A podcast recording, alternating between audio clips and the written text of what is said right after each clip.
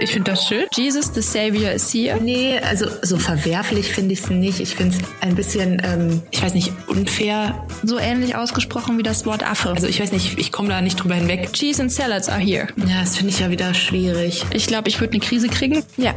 Hallo, zurück. Wie schon zu hören war, wird heute mit. Heute ist die große Folge des Versprechens. Ich verspreche mich, glaube ich, insgesamt dreimal und deswegen muss das jetzt auch natürlich hier in der Einleitung passieren. In dieser Folge spreche ich mit Sophia über den Künstler Joseph Griegeli. Ich glaube, man müsste es American English mäßiger aussprechen, also Joseph Grigley. Grigley. Joseph Grigley ist ein amerikanischer Künstler und ich, wir schaffen es wieder, seinen Namen gefühlt gar nicht zu erwähnen, aber wir reden über sein Werk. Vorher gibt es einen kleineren, etwas längeren Exkurs, aber ab Minute 10 geht es dann wirklich um das Werk des Künstlers. Ja, viel Spaß. Ich wollte heute, du hast dir ja Sprache gewünscht als Thema. Ja. Und ich habe irgendwie total lange überlegt, wie man da so eine richtig fancy Einleitung gestalten könnte. Ja. Und ich habe dabei was erfahren, was ich total innovativ finde. Und das Okay. muss ich jetzt als allererstes mal mit dir teilen. Okay, okay. Also ich wollte dich gleich fragen, ähm, auf welchen Sinn du am ehesten verzichten könntest. Also so eine blöde, ne? So eine blöde krasse Frage, so nach dem Motto, oh, Mhm. nichts sehen, nichts hören, Ja. nichts sprechen, nicht sprechen können. Und dann sind, Ja. dann sind mir natürlich die Äffchen eingefallen. Diese drei Äffchen. Wusstest du, dass das eigentlich vier Affen sind? Und was hält der vierte sich zu? Ich schick dir, es gibt ja bei WhatsApp diese Äffchen Ja. und ich schick dir jetzt mal alle vier Äffchen. Mhm. Und ich finde das so lustig. Denn das, ich, also ich habe den schon öfter gesehen. Das ist auch der, der als oberstes da steht. Ich habe es jetzt falsch rumgeschickt. Also das ist eigentlich der, der als erster da steht. Der hält sich nichts zu. Und ich finde das total lustig. Der hält sich nichts zu. Bleibt ja auch irgendwie kaum noch was, Ja. ne? Ähm, das geht wohl auf ein altes Sprichwort zurück, was nicht dem Gesetz der Schönheit, und Schönheit ist wohl hier mit angemessenem Verhalten gleichzusetzen, Mhm. entspricht, darauf schaue nicht. Was nicht dem Gesetz der Schönheit entspricht, darauf höre nicht. Was nicht dem Gesetz der Schönheit entspricht, davon rede nicht. Und was nicht dem Gesetz der Schönheit entspricht, das tue nicht. Mhm. Also so eine Handlungsunfähigkeit. Und das ist wohl entstanden, weil, ich glaube, das ist ein japanisches Sprichwort, das habe ich mir nicht aufgeschrieben. Und da ist wohl die Verneinung einer Form so ähnlich ausgesprochen wie das Wort Affe. Ah. Und so ist wohl das Bild entstanden von diesen Äffchen, die sich was zuhalten. Und dieser vierte Affe hält sich wohl ähm, den Geschlechtsbereich zu. Ah, okay. Ja, dann habe ich das doch schon mal gesehen, aber ich dachte immer, das sei irgendwie so eine Verarsche mit dem, also dass das nicht wirklich da reingehört. Echt? Lustig. Ich habe das noch nie wahrgenommen, noch nie gesehen. Aber das ist dann auch gleichgesetzt mit, also tue halt nichts Böses, ne? Also so Handlungen. Und heute wird das ja auch eigentlich hauptsächlich mit der mangelnden Zivilcourage gleichgesetzt. Ja, ne? Also ja. du guckst nicht hin, du hörst nichts, du siehst nichts und du tust halt auch nichts. Also eigentlich würde der vierte Affe voll passen, aber Ja, vor allem, ich denke mir das immer wieder, wenn du an Obdachlosen vorbeigehst, Ja. die schlafen. Eigentlich wärst du ja verpflichtet zu gucken, ob die noch leben. Also das ist so ein, auch wieder so ein, so ein moralisches Ding. Du kannst dich dann, das haben wir Mhm. tatsächlich bei uns im Rechtunterricht durchgenommen. Du musst das nicht tun, weil es äh, Ja. nicht im Rahmen der Zumutbarkeit ist. Also wenn du jetzt als Frau nachts allein irgendwo lang gehst und da liegt einer oder so und du willst dir das nicht zumuten, du hast Angst äh, um deine eigene Sicherheit, dann hast du nicht die Pflicht da zu handeln. Aber theoretisch ist das sowas, wo jeder handeln Mhm. könnte und wo wir immer dran vorbeigehen und gar nicht drauf achten. Und wie oft, äh, also ich weiß nicht, bei mir, ich wohne ja auch so sehr zentral, passiert es doch recht häufig, dass dann ähm, plötzlich ein Krankenwagen kommt und irgendeinen Obdachlosen einsammelt, der dann halt gestorben ist und keiner hat es gemerkt, weil alle dran vorbeigegangen sind. oh Gott, oh Gott. Echt, das passiert oft. Ja, ja, doch. Da vom Rewe liegen die ja. Und das haben wir schon so ein paar Mal im Jahr, dass ich das mitkriege. Ja, Oh je. ja. Na, das ist natürlich echt krass. Ja, es ist, man muss halt irgendwie dann doch. Ja, vielleicht kann man das ja durch genaues Hinsehen klären, wobei ich auch oft dran vorbeigehe und denke, oh, hättest du jetzt irgendwie was tun müssen oder, oder auch nicht. Aber es ist halt immer so ein, Ja, ja, das denke ich mir auch oft. ah, so ein Zwischending. Also ich meine, es gibt ja wirklich genug Menschen, die einfach auf der Straße auch schlafen und die vielleicht auch nicht geweckt werden wollen. So gefühlt alle Ja, fünf Minuten. eben. Ich meine nicht, dass es passiert so oft, ne? Das ist jetzt übertrei übertrieben, aber Ja. Ja, ja, das hatten wir da halt in Recht auch besprochen. Du weißt ja nicht, wie die dann reagieren. Also Ja. wenn du jetzt irgendjemanden, äh, einen Obdachlosen, der auf Drogen ist oder so, oder der halt einfach schläft und du reißt ihn aus dem Tiefschlaf und äh, mm, kann ja sein, dass der dann aggressiv reagiert. Das heißt, das ist dieses, was mit zumutbar gemeint Ja. ist. Du kannst die, Wobei ich war mal mit einem Bundespolizisten spazieren und das war fand ich eigentlich ganz gut. Also der ist direkt immer auf jemand, also der ist erst mit Abstand stehen geblieben, hat sich die Situation genau angesehen Und dann ist er, wenn man nicht wirklich sehen konnte, also manchmal liegen die auch so versteckt, dass du das Gesicht nicht siehst und so, ist er auf die zugegangen und hat die sehr laut angesprochen und hat dann gesagt, sie geben mir jetzt ein Lebenszeichen, sonst komme ich gucken. Ja, ach, das ist eigentlich echt gut. So ge ne, geben sie mir ein Signal, dass es ihnen gut geht, sonst hole ich Hilfe. Und dann kam so, äh, äh.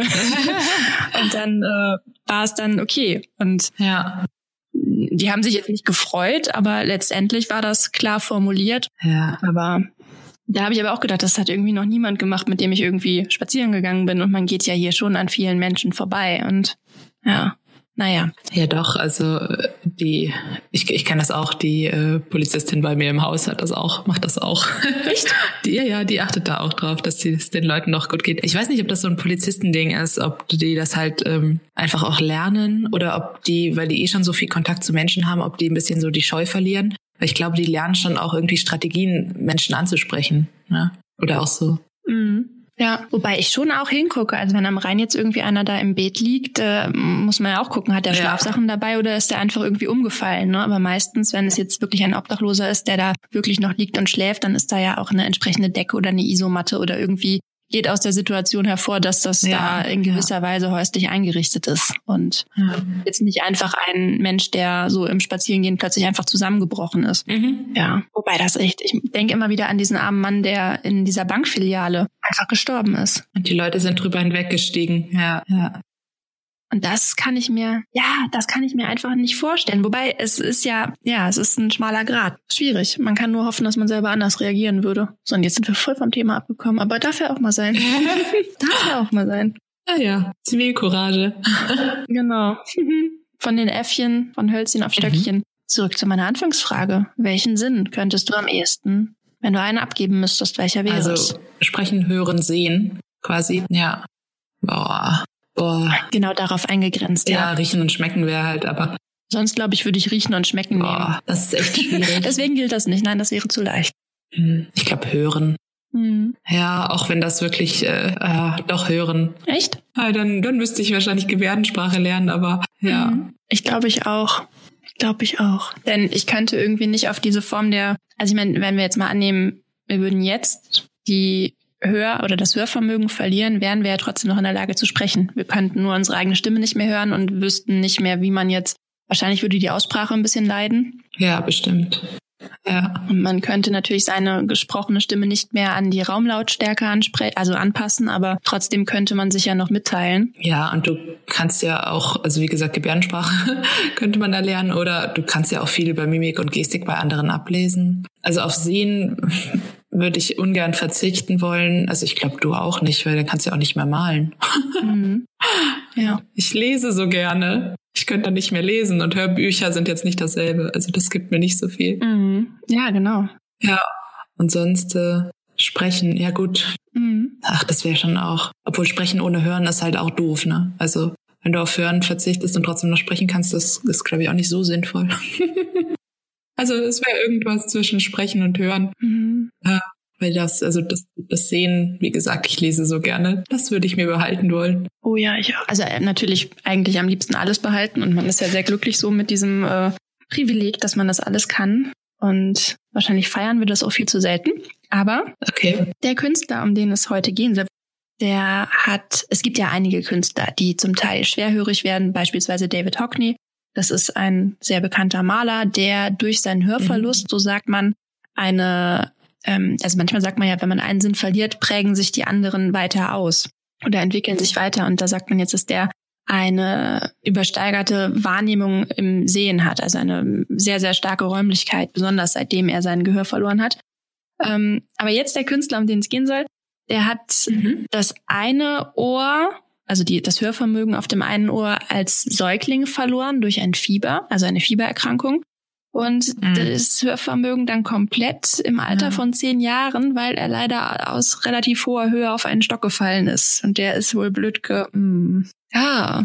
ja, möchte man sich nicht vorstellen, aber ähm, er kann nicht mehr hören und sagt jetzt, er ist wahrscheinlich nur durch seine Taubheit in der Lage, die Welt so zu sehen, wie er sie Mhm. jetzt sieht und ist wahrscheinlich auch nur aufgrund dieser Tatsache Künstler geworden. Ähm, er kann noch sprechen. Ich habe mir auch eine Vorlesung von ihm angesehen, also einen Vortrag von ihm angehört, das, also auch angesehen bei YouTube, das ist ganz interessant. Man merkt natürlich, wenn er redet, dass er also da hat die Aussprache wirklich ein bisschen gelitten. Ne? Der, ich will jetzt nicht sagen, der lallt ein bisschen, aber es ist so ein bisschen, ein bisschen schwierig, ihm zu folgen, aber man kann ihn durchaus verstehen. Also eine Unterhaltung wäre bestimmt sehr einfach möglich. Mhm. Das Problem ist aber, dass dieser Künstler sich weigert, von den Lippen abzulesen. Und somit wird jede Unterhaltung mit ihm in gewisser Weise ein bisschen schwierig. Ne? Und er sagt auch, dass jeder, der sich mit ihm unterhält, eigentlich zu einem Behinderten wird, weil derjenige plötzlich überlegen muss, wie kriegt er jetzt seine Botschaft so formuliert, dass sie beim Künstler ankommt. Mhm. Und macht er das absichtlich? Ich denke ja, denn eigentlich besteht sein künstlerisches Werk daraus, denn er sammelt Gespräche. Okay. Und jeder, der mit ihm reden möchte, muss das, was er sagen möchte, aufschreiben. Ja, das finde ich ja wieder schwierig, wenn jemand so. Und diese Zettel sind dann am Ende Gegenstand der Kunst. Ja, das ist ja dann, dann trägst du ja dein ganzes Leben irgendwie eine Maske. Also so jetzt aus der Sicht des Künstlers. Ähm, Warum? Naja, der macht sein ganzes Leben quasi zur Kunst oder seine ganze oder einen großen Teil seines Lebens, nämlich Kommunikation. Und ich finde das irgendwie, ich finde das irgendwie schade. Weil dann hätte ich immer das Gefühl, wenn ich ein Freund von dem wäre oder ein Bekannter, der den treffen würde, ich bin jetzt nur sein Objekt, sein neues Kunstobjekt. Der ist gar nicht daran interessiert, äh, wer ich bin, was ich ihm sagen will, sondern nur, dass ich ihm was sage, damit er das dann in Kunst verwandeln kann. Ich glaube, das merkst du im Alltag gar nicht, wenn du dich einfach mit dem unterhältst und das ist dann so normal, ja. weil es halt wirklich sein Leben ist und dann. Ja, ja, ja, ich weiß nicht. Ich finde das irgendwie. Hast du halt, hat er immer ein Zettelchen dabei oder irgendwie eine Serviette oder irgendwelche Gegenstände und dann wird immer irgendwas drauf geschrieben ich, ich würde zumindest meine Art, mit dir zu reden, ähm, verändern. Also ich wäre nicht mehr authentisch. Weil ich immer wüsste, okay, irgendwann wird das mal ausgestellt, dann sehen das viele Leute, vielleicht achte ich lieber drauf, was ich schreibe. Weißt du so, das finde ich dann, also es nimmt so Echtheit. Du würdest dann also nicht mehr mit mir reden, wenn ich sowas machen würde? Aber es würde ja eh unser Gespräch maximal verändern, weil, also, wenn ich mir überlege, dass all diese Gespräche, die wir immer führen, dass man die aufschreiben müsste. Oh Gott. wir hätten Romane geschrieben. Ja, aber hätten wir die wirklich geschrieben? Ich weiß es nicht. Da kann ja ein Gespräch dauert ja dann dauert ja dann unter Umständen Wochen, bis das alles aufgeschrieben ist. Und ich könnte, also ich glaube nicht, dass man dazu so im Alltag die Zeit hätte. Das würde sich entweder, weil ich glaube nicht, dass wir uns an oberflächlichen Dingen aufhalten ja. würden, aber es wäre irgendwie reduziert und auch losgelöst von, ja. weiß auch nicht, von naja, ich meine, was macht ein Gespräch aus? Ja. Also wir haben ja letztes Mal schon festgestellt, dass es total seltsam ist, dass wir uns jetzt eigentlich gerade gar nicht sehen, sondern dass wir nur miteinander reden, weil ja auch zwischenmenschlich so viel passiert. Aber ich glaube auch nicht, dass du dir das, wenn du nicht hören kannst, dass du dir das erschließen kannst mhm. durch, durch das bloße Ansehen. Also man macht ja Geräusche, verächtliches Schnauben oder Zustimmung, ne? Mhm. oder Tonfälle oder Lachen oder Räuspern oder ich weiß nicht, das, das geht ja alles verloren und das, ja, finde ich, finde ich irgendwie krass auf der einen Seite. Und ich finde es total interessant, dass er das alles dokumentiert, mhm. was da entsteht und dass diese Zettel dann so Artefakte sind von wie, wie redet man miteinander? Wenn man sich dann überlegt, man wäre jetzt auf Gebärdensprache angewiesen, denn Gebärdensprache setzt sich ja komplett, komplett, komplett anders zusammen. Also ja. du beschreibst ja mehr. Also sie ist sehr bildhaft vom Objekt ausgehen. Es ist halt die Frage, was kommt tatsächlich durch? Wie übermittelt man das? Wie verständigt man sich? Man sagt ja manchmal, wenn man sich nicht versteht, man redet mit Händen und Füßen und man kriegt es irgendwie hin. Ähm, aber ich finde es auch ich meine, die große Sprachverwirrung. Ich habe das eben noch mal versucht zu brainstormen. Mir ist dieser Brief vom Lord Chandos eingefallen. Da geht's, glaube ich, auch, das habe ich im Studium irgendwann mal lesen müssen. Das mhm. ist irgendwie ja. eine fiktive Person und irgendein, also irgendwie ein Dichter und der redet darüber, in welcher Weise die Sprache und die Bilder zusammengehören, wie das alles zusammenpasst. Und dann gibt's auch dieses Bild der Turmbau zu Babel oder auch die biblische, ist das eine biblische Geschichte? Ich das ist eine biblische Geschichte. Ähm, da geht's ja auch um die Sprachverwirrung und dass man plötzlich vor unüberwindbaren sprachlichen Differenzen steht und sich gar nicht mehr versteht und deswegen gar nicht mehr das Ziel, was so vor einem ist, gemeinsam erreichen kann, weil einfach Missverständnisse entstehen. Und mhm. ähm, es ist jetzt irgendwie so ein riesiger Bogen, aber das versucht der Künstler auch mhm. in seinem Werk auszudrücken. Also er nennt eine Werkreihe Conversation with the Hearing, also ne, Unterhaltungen mit den Hörenden. Das sind zum einen diese Texte, die er sammelt, und zum anderen hat er so ein Videoprojekt gestartet. Ich habe das gesucht, aber ich habe leider kein Video dazu gefunden. Also leider hat er es nicht bei YouTube hochgeladen. Das ist 2007 entstanden und da hat er wohl, wenn ich es richtig verstanden habe, Menschen darum gebeten, Songtexte anhand von Lippenbewegungen zu interpretieren. Und dann hat er sowohl den missverstandenen Text als auch den Originaltext von einem Chor singen lassen und das dann nebeneinander gestellt. Okay. Und man hat dann so visuell diese den Chor gesehen oder halt wahrscheinlich einmal links, einmal rechts. Wahrscheinlich gab es dann einmal die originale Version, einmal das, was da gehört wurde. Und es sah beides total identisch aus, aber es kamen komplett unterschiedliche Dinge dabei raus. Aber die Lippenbewegungen waren gleich und das finde ich erklärt auch, warum er sich diesem Lippenlesen irgendwie verweigert. Und dann hat er zwei Sätze hervorgehoben, nämlich einmal mhm. Jesus, Jesus, the Savior is here. Wenn man das ausspricht, sieht das wohl genauso aus wie Cheese and Salads are here. okay. Jesus, Jesus, cheese. Ja, stimmt. Ja. Jesus, cheese. The Savior is here and salad is here. Und the Caesar is afraid of everything. These are a few of my favorite, few of my favorite mhm. things. Ja. Und fuck you und vacuum. Fuck you, vacuum. Sind wohl auch identisch. Und ja, ich finde das einfach irgendwie spannend, oder? Ich finde das ah, okay. auf der einen Seite, also ich finde es irgendwie krass, dass man sich so also ich kann mir das halt überhaupt nicht vorstellen, wie man als nicht hörender Mensch in der Gesellschaft ähm, sein Leben so fristet. Ich meine, natürlich kann man das machen und wahrscheinlich, es gibt ja auch viele Wege und so, aber auch jetzt, wenn so Corona kommt und dann plötzlich da alle Menschen mit Masken rumlaufen müssen, wenn du jetzt auf Lippenlesen angewiesen bist, klar gibt's jetzt diese Visiere und so weiter, aber du bist halt schon echt krass gehandicapt dadurch. Mhm. Und ja. dann durch diese Zettel, ich, ja, ich schicke dir übrigens einfach mal ein Bild von seinen Conversations ja. with the Hearings. ja. Den ich finde, also ich war am Anfang auch skeptisch. Ich schick, ich schick dir jetzt verschiedene. Das ist einmal eine große Sammlung. Er hat es auch auf der anderen Seite mit Archiven. Also sein Werk setzt sich aus zwei verschiedenen Bereichen zusammen, nämlich einmal seine Unterhaltungen, okay. die er sammelt, aber dieser sammelnde Gestus steckt da ja auch schon drin. Er hat da mittlerweile, oh, warte, ich habe irgendwo eine Zahl aufgeschrieben. Genau, Ordinary Conversations, 85.000 Gespräche hat er schon gesammelt. Wow. Ja, und auf der anderen Seite ähm, archiviert er verschiedene Dinge, nämlich ähm, hat er wohl den Nachlass eines eines verstorbenen Künstlers und Kunstkritikers zufällig entdeckt und hat den irgendwie archiviert und dann auch ausgestellt. Dieser Mensch wurde wohl irgendwie unter mysteriösen Umständen ermordet mit 102 Stichwunden. Okay.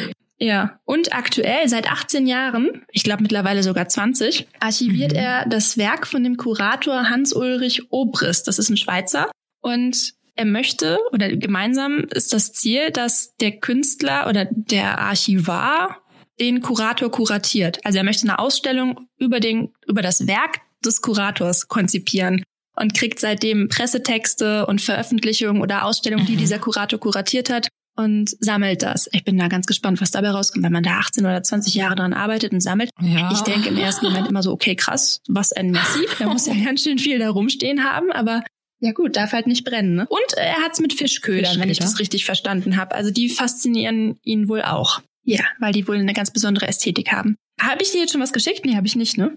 Doch, ähm, ein Bild ähm, von einem Ausstellungsraum, in dem zwei Personen sind, die sich gerade die okay. Werke anschauen. Ist der so, ist das ein runder Raum? Also Ja, okay. das ist ein runder Raum, der ist riesengroß und der ist einfach von oben bis unten mit, ich glaube, die Grundfarbe der Zettel ist weiß ja. und diese Zettel liegen alle oder sind alle nebeneinander. Ja. Und du kannst halt dann als Betrachter ja in gewisser Weise komplett kontextlos in so ein privates Gespräch ähm, reinlesen. Ja. Aber du kriegst natürlich die Antwort des Künstlers nicht ja. mit. Du kannst dann sehr nur, einseitig. Ähm, genau, sehr einseitig. Wobei die jetzt auch, also wenn ich das jetzt aufhängen müsste, ich glaube, ich würde eine Krise kriegen, weil es einfach ganz viel Wand ist und ganz viele Zettel. Ich würde das einfach wahllos mhm. machen, aber die Reihenfolge spielt auch eine Rolle. Oh, okay. Und er sagt, man kann nicht eine Farbe neben eine andere setzen, ohne beide zu verändern. Das ist wohl ein Zitat, da zitiert er einen Künstler und bezieht es dann aber auf sein Werk und sagt, dass es mit Worten genauso ist. Also er versucht Bezüge herzustellen zwischen den einzelnen Gesprächen und entwickelt dadurch eine komplett neue mhm. Geschichte.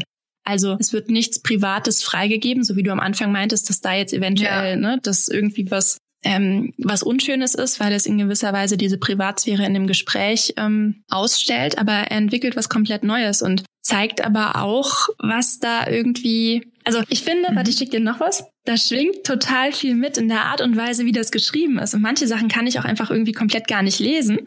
Und die Zettel erzählen Geschichten. Und irgendwie hat es auch was Voyeuristisches. Man denkt sich so, okay, wer war das? Wer schreibt so? Warum wird da gezeichnet? Wie ist das? Und manchmal denkt man sich auch einfach, boah, gut, dass ich nicht in so einer Situation bin, denn ich könnte diese Handschrift einfach null lesen und könnte überhaupt nichts mit meinem Gegenüber anfangen. Ja, stimmt. Aber da sind jetzt die Zettel auch eher in so einem blau-grün-Ton hat er das dann halt immer. Genau, also sortiert die dann nach, Farben. Ja, manchmal. Manchmal nach Farben, manchmal nach Themen. Das sind jetzt, glaube ich, eins, zwei, drei, vier, fünf, sechs, sieben, acht, neun. Ich glaube, neun Blue ähm, Conversations. Mhm. Aber die passen genannt. auch inhaltlich so ein bisschen. Ne? Es geht so ums Nachtleben und ein bisschen. Ja. ähm, ja, was Anrüchiges. ja. Genau. Ich frage mich, wer Sexkitten geschrieben hat. Worum ging es in dem Gespräch, dass jemand auf ähm, Sex und Kätzchen ja. kommt? Ja. Und vor allem mit dem Fragezeichen. ja. Also da ist eine Komik drin. Das ist irgendwie so, okay, wo haben die wohl gesessen? Und, äh, hä? Ja, ich find's witzig. Ja. Und das nächste, ne? Und bei dem nächsten, da wünschte ich, man könnte da wirklich genauer lesen, was mhm. da draufsteht. Aber das Aber ähm, kommt leider tatsächlich ähm, eine schöne Farbästhetik auch. Also wie er das äh, sortiert hat. Also es sind jetzt so ein paar bunte ja. Zettel gemischt mit weißen Zetteln, natürlich alle beschrieben oder auch bekritzelt und bemalt. Das ist total schön, dass man auch also wenn er jetzt seinem Gegenüber sagt, hier schreibt das auf, dass derjenige nicht nur wirklich äh, Buchstaben nutzt, sondern halt tatsächlich auch zeichnet, finde ich irgendwie schön. Wer sagt, dass das Sprache halt wirklich nur mhm. Buchstaben ist, ne? Ist es ja nicht, wissen wir. Es gibt ja ganz, ganz viele Möglichkeiten ja. und dieses Zeichnen genau. als Art der Kommunikation ist auch cool. Und daneben sind alles äh, so vergilbte Find oder so, auch. ja, weiße Zettelchen, ähm, die quasi in so Bilderrahmen, sieht aus wie so Bilderrahmen mit so einem Rahmen oder so, nebeneinander aufgehängt sind, sehr klar. Mhm. Sieht auch schön aus. Ja. Ja. Ich frage mich dann, also ich meine, ich weiß nichts genaueres über diese beiden Arbeiten, aber ich könnte mir so vorstellen, dass das links irgendwie so alltägliche mhm. Sachen sind oder dann auch mal so, jetzt wollte ich sagen, kürzere, längere Gespräche. Das macht aber keinen Sinn. oder ich sag's anders, ich finde, das Rechte, das könnte so eine Unterhaltung sein, die du so richtig lang und intensiv mit jemandem führst. So, ja. wenn wir uns jetzt dann hinsetzen würden und dann so wirklich mal, und du kommst in so einen Flow und das ist so ein richtig langes Gespräch und du schreibst es immer wieder und du schreibst auch ordentlich und du hebst vielleicht mhm. ein paar Dinge hervor. Ähm, und links, das ist irgendwie so, wie du, wenn du vielleicht auch irgendwo ja, unterwegs bist und mal schnell irgendwie irgendwas eine fragst. Ist halt ein, ich weiß nicht, das lässt einen so irgendwie in meinem Kopf so Rückschlüsse ziehen. Das, was so geordnet ist und wo die Zettel so vollgeschrieben sind, auch ganz ordentlich, das ist irgendwie ein ernstes Thema. Da haben sie über irgendwas philosophiert. Das, wie du sagtest, schon ein längeres ja. Gespräch haben sich zusammengesetzt, haben sich Gedanken gemacht. Das andere ist, sie sind betrunken durch die Nacht gezogen und äh, haben Karaoke gesungen. Naja, ist vielleicht ein bisschen schwierig, genau. aber, ja, aber ja. ja, also stell dir mir vor, schwer vor, wenn du die Musik dann nicht hörst, ähm, zu wissen, wann dein Einsatz ist. So, naja, aber also es sieht halt irgendwie nach einer witzigen Spielenacht ja, oder Partynacht aus, wo man so ein bisschen mal ab und zu was gekritzelt hat und ja, also es lässt irgendwie Rückschlüsse auf ähm, die Situation ziehen oder auf die, ich weiß nicht, ähm, die Eigenschaften, die man in dem Moment hatte oder ja, sowas, die Persönlichkeit in dem Moment, obwohl man nicht dabei war. Und dadurch, also das hat er schon ganz äh, mhm. schön angeordnet. Ja. Zeigt halt auch eher, es zeigt halt auch seine ja, Sicht auf die Dinge, weil auch. er sortiert die Sachen so, wie er findet, dass sie zusammenpassen. Das könnte ja eine andere Person ganz anders machen. Ganz genau. Ja. Ja, und er visualisiert halt das Bestreben des eigentlich Sprechenden und des eigentlich, ich sag mal in mhm. Anführungszeichen, gesunden Menschen, sich verständlich zu machen. Und irgendwie hüpfen wir alle in die Rolle eines tauben Menschen, mhm. der versucht, ja. daraus jetzt den kompletten Sinn zu ziehen. Ja. Ne, so wie wir eben gesagt haben, hey, was, was, mag das für ein Gespräch gewesen sein? Und wahrscheinlich ja, sitzt er auch dann da und versucht sich oder muss sich sehr, sehr viel erschließen und sehr, sehr viel da rein interpretieren, was da kommt. Und ich finde, das erzeugt einfach insgesamt, also dieses ganze Werk so eine ich meine, klar, es geht einfach schon durch die Tatsache, dass er taub ist, fragt man sich, wie wäre das? Wie würde man selber durch die Gegend laufen? Aber durch diese Wahrnehmung des Werkes, finde ich, hüpft man wirklich in diese Rolle des Künstlers und man wird zum tauben Menschen, der sich da irgendwie den Sinn erschließen muss. Und das, glaube mhm. ich, ist ganz sinnvoll, um da nochmal so eine, wie sagt man, Awareness, ähm, ein Bewusstsein zu kreieren, wie das eigentlich so ist und wie Sprache auch ja Missverständnisse bergen kann. Denn wahrscheinlich, also ich frage mich, kommt man dann dahinter, wenn ja, da ein komplettes ja. Missverständnis entsteht? Es gibt doch so schöne Missverständnisse. Oh, es gibt auch allein schon, wenn du, also in der gesprochenen Sprache, ja, wenn du miteinander redest und der Selbst eine benutzt Sarkasmus, ja. der andere versteht's nicht. Also da kann es ja so viele Missverständnisse geben. Du hast so schnell jemanden beleidigt, obwohl du es gar nicht so meintest. Mhm. Ähm, ja, und das habe ich mir auch gerade gedacht, das muss für ihn ganz schwierig sein, weil er ja, ja. auch, also wir verlassen uns ja auch viel aus so äh, Klangfarbe, also Betonungen und Akzente und sowas, das gibt's im Deutschen ja auch und die mhm. machen ähm, am Wort oder selbst keine Bedeutungsunterscheidung, wie jetzt im Chinesischen, wo die Tonhöhen ja ähm, eine Bedeutungsunterscheidung haben, aber es macht doch was mit dem gesamten Satz und der Art, wie sie gemeint ist, also oder wie er gemeint ist, der Satz. Also ähm, deswegen, das fällt ja für einen Tauben total weg. Ich weiß nicht, ob man das halt durch Mimik oder vielleicht durch die Art, wie man schreibt, ob man mhm. das da wütend hinklatscht oder ob man schön geschwungen schreibt, ob das dadurch übermittelt werden kann. Also da geht irgendwie so ein Medium verloren. Ja, ich denke auch. Aber ich glaube, und darauf weist er auch hin, dass man auch dem, dem Duktus mhm. etwas an, also ja, an Sinn entnehmen ja. kann. Ne? Also wie hat derjenige geschrieben? Ist da viel Druck dahinter? Ist es ganz schnell hingekritzelt? Ja. Ist es was Hektisches?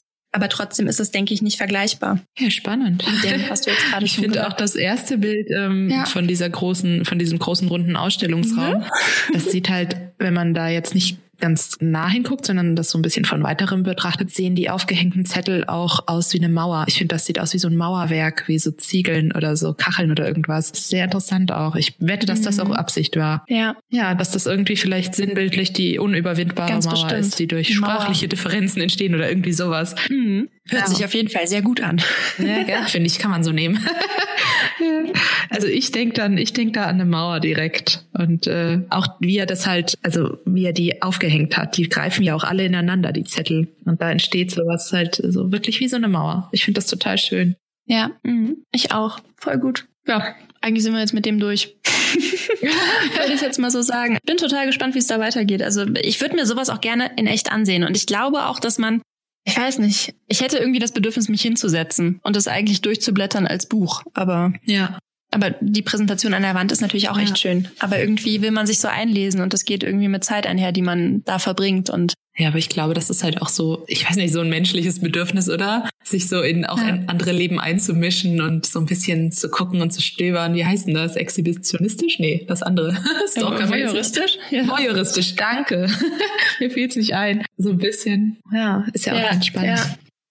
Gab es jetzt einen Wandel? Du fandest es am Anfang, an, am Anfang fies und jetzt ein bisschen besser oder immer noch fies? Ich weiß nicht. Also, Oder trotzdem verwerflich, aber du würdest es dir trotzdem gerne ansehen? Oder? nee, also so verwerflich finde ich es nicht. Ich finde es ein bisschen, ähm, ich weiß nicht, unfair den Personen gegenüber. Also ich weiß nicht, ich komme da nicht drüber hinweg. Äh, Sagt er das denen dann, dass er die Zettel für, für seine Kunst so verwenden wird? Weiß ich nicht genau. Weil je nachdem, also ich meine, ich finde, er hat was. Ich glaube, da müsstest du halt deinen Zettel einfach mitnehmen. ich schreibe nur auf mein Ja, Notizbuch stimmt. und das nehme Ja, ich mit. stimmt ich nie eigentlich. gehört. Also ich glaube, da Ja, aber selbst kann er ja schlecht ja, interpretieren. ja gut, ähm, er, er missbraucht die Freundschaft nicht oder er äh, nutzt mich in dem Sinne nicht aus. Er, er verarbeitet nur irgendwie sein, sein Empfinden oder ja, sowas in die Richtung. Also von daher, ich Mhm. glaube, ja, ich fänd's immer noch nicht so ganz so schön, wenn jemand ähm, ja aus jeder Situation danach noch was irgendwie machen wollen würde und die Situation nicht einfach für sich stehen lassen könnte. Aber ich finde, die Art, wie er das umsetzt, ist Mhm. sehr respektvoll. Also es ist jetzt kein Bloßstellen. Er hätte ja auch das Gespräch nehmen können, Rahmen, dann direkt irgendwie noch ein Porträt von dir und Ja. dann darunter äh, Gespräch am so und so vielten um so und so viel Uhr von Ja. bis mit Ja. ne, der Person über das und das und das und das. Das würde ich, glaube ich, auch komisch finden. Außerdem Ja, wäre das viel zu viel definitiv. Arbeit, das so zu Ja, dokumentieren. also ich glaube, ich, ich fände es immer noch nicht, äh, ja. Ich glaube, es ist person personenabhängig. Ähm, wenn wir jetzt irgendwie uns gestritten hätten und ich Worte geäußert hätte, obwohl schreiben kann man, finde ich, also streiten kann man beim Schreiben, eh- mit Schreiben eh nicht so gut ausdrücken, finde ich, weil ähm, so ein Streit entsteht ja manchmal auch dadurch, dass du gar nicht nachdenkst, dass du es einfach ganz schnell sagst und dir danach denkst, oh nee, das habe ich nicht so gemeint. Und beim Schreiben ist ja auch immer, du überlegst ja, was du schreibst. Also ich glaube, du kannst nicht so schnell schreiben, wie du denkst. Und deswegen weiß ich nicht, ob Streiten so im, im Schreiben gut funktioniert. Also vielleicht ist es ja eben. Ist und aber bedachter, trotzdem, ne? ich glaube, wenn man so ein Streitgespräch führen würde auf Zetteln und das dann veröffentlicht würde, das finde ich, glaube ich, nicht, würde ich mich wahrscheinlich drüber ärgern. Weil ich mir dann denke, oh nee, das habe ich doch nicht so gemeint und jetzt sieht die ganze Welt, äh, was für ein Arschloch ich sein kann. Klar wüsste die Welt das nicht, weil die Zettel nicht ähm, auf mich bezogen sind oder also von mir unterschrieben oder so. Aber einfach so, ich glaube, ich, ich hätte ein Problem damit, das später zu sehen und mir zu denken, oh nein, das ist so eine Seite an mir, die ich gar nicht mag und jetzt steht sie hier und schaut mir ins Gesicht. also das, äh, ja. Mhm. Ja. Das ist interessant auf jeden Fall. Ja. Finde ich auch. Und irgendwie, ich finde ich finde irgendwie einfach so gut, dass der Kunst macht. Ja. Ich weiß nicht. Das war so mein Gedanke. So gut, dass er, gut, dass er das macht und gut, dass er das ausstellt und gut, dass der zum Nachdenken anregt. ja, und der macht so was ganz anderes irgendwie. So. Ja, weiß ich nicht, wenn Ja. du mir das so ganz am Anfang gezeigt hättest, so bei der ersten Aufnahme, die wir zusammen gemacht hätten, hätte ich auch wahrscheinlich gedacht, ah, ist das Kunst? Irgendwie hat mich doch so ein bisschen, jetzt äh, mit der Zeit und mit weiteren Gesprächen hat sich, glaube ich, mein Kunstbegriff auch ein bisschen geändert. Also ich finde das schön. Ich, ja, Veränderung ist doch, äh, ist doch normal. jetzt mittlerweile denke ich, kann ich darin auch Voll was. Schönes sehen so. Oder eine Berechtigung finden. Cool. Ich habe dich nicht dafür bezahlt, dass du das jetzt sagst. Nee, das macht's doch noch besser. Auf jeden Fall. Ach schön. Ach schön. Das ist doch ein schönes Schlusswort. Also ein schöneres Schlusswort hätte Sophia nicht finden können. Ich freue mich und ich hoffe, dass das auch einigen von euch so geht. Ich habe mich jetzt getraut, einen Instagram-Account zu erstellen. Also wer Lust hat, dem zu folgen, ähm, einfach Kunstgespräche. Ich würde mich freuen. So, tschüss.